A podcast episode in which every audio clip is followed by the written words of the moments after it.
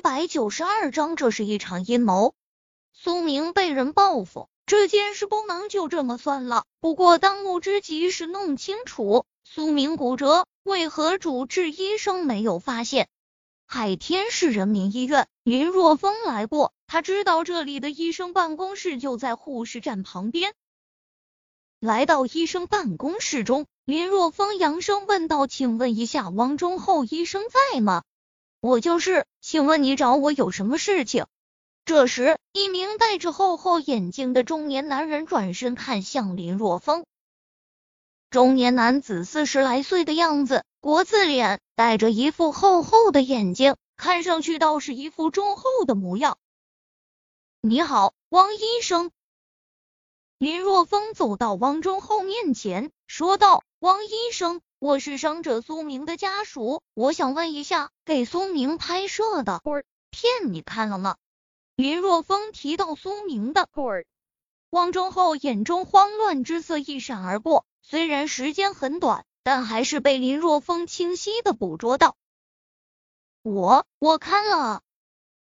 汪忠厚脖子一抬，说道：“哦。”看了，那看仔细了吗？林若风嘴角掀起一抹讥讽的笑容，他觉得这个看上去很是忠厚，名字也叫忠厚的医生不是很忠厚啊？有问题？要是没问题，自己在提到苏明的时候，他慌什么？我说你这话是什么意思？片子我当然认真看了。汪忠厚大声说道：“我看你是来捣乱的吧？”信不信我叫保安？叫保安？林若风冷笑，我看你是心虚了吧？将手中的片直接拍在汪忠厚的面前。林若风寒声说道：“你别告诉我，这么明显的骨折你没看到？”闻言，汪忠厚面色一变，拿过林若风手中的片，眼中光芒闪烁，说道：“这个不好意思，是我工作上的失误，我没看到。”原来真的骨折了，我这就去给伤者处理。工作上的失误，我看你是故意的吧？林若风紧紧的盯着汪忠厚，寒声说道：“你名字叫做汪忠厚，但是我看你一点也不忠厚啊！你这话是什么意思？”汪忠厚大声说道：“我是一名医生，怎么可能是故意的？你莫要血口喷人！怎么回事呢？”就在这时，办公室门口出现一名穿着白大褂、戴着厚厚眼镜的老者。老者标准的国字脸，面无表情的脸上自有一股威严。这里是医院，吵吵闹闹的成何体统？龚龚院长看到老者出现，王忠厚低声说道：“你给我说说，到底发生了什么事情？还有这位年轻人是谁？你们为何争吵？”老者是海天市人民医院的院长龚勋，做完手术后正好经过这里，被两人的争吵声吸引，这才走了进来。龚龚院长，王忠厚说道：“这位年轻人是一名伤者的家属，对于我给出的诊断有意见。现在我重新看了片子，这的确是我误诊了。什么误诊？”龚勋眉头皱了皱，医院出现误诊，一旦被传出去的话，对于医院的名声损伤非常大，特别在这个医患关系紧张的时代。那个，这位伤者这里有骨折的现象，我当时没有发现。有林若风在这里，他不敢隐瞒，指着上的骨折处，硬着头皮说道。看着汪忠厚手指的地方。龚勋勃然大怒，没看见？你眼瞎了吗？这么明显的骨折你没看见？亏你还是外科主治医生。龚院长，这个真是我工作上的疏忽，我宁愿接受任何惩罚。证据确凿，他根本不敢有任何隐瞒。哼，犯了这么低级的错误，医院会开会讨论的。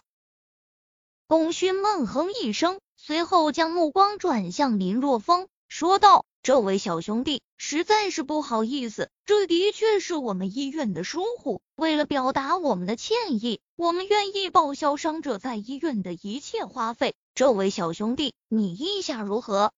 钱的问题我不在乎。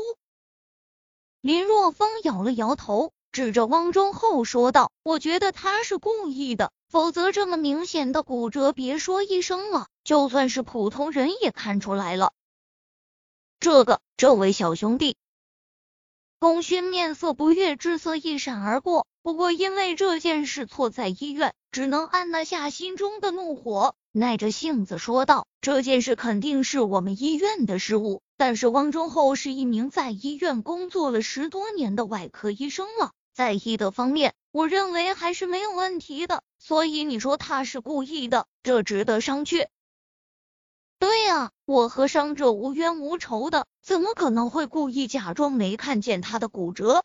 王忠厚给自己辩解：“你说自己不是故意的，你为什么说话的时候不敢看着我？这说明你心虚。”林若风沉声道：“你敢看着我眼睛说你不是故意的吗？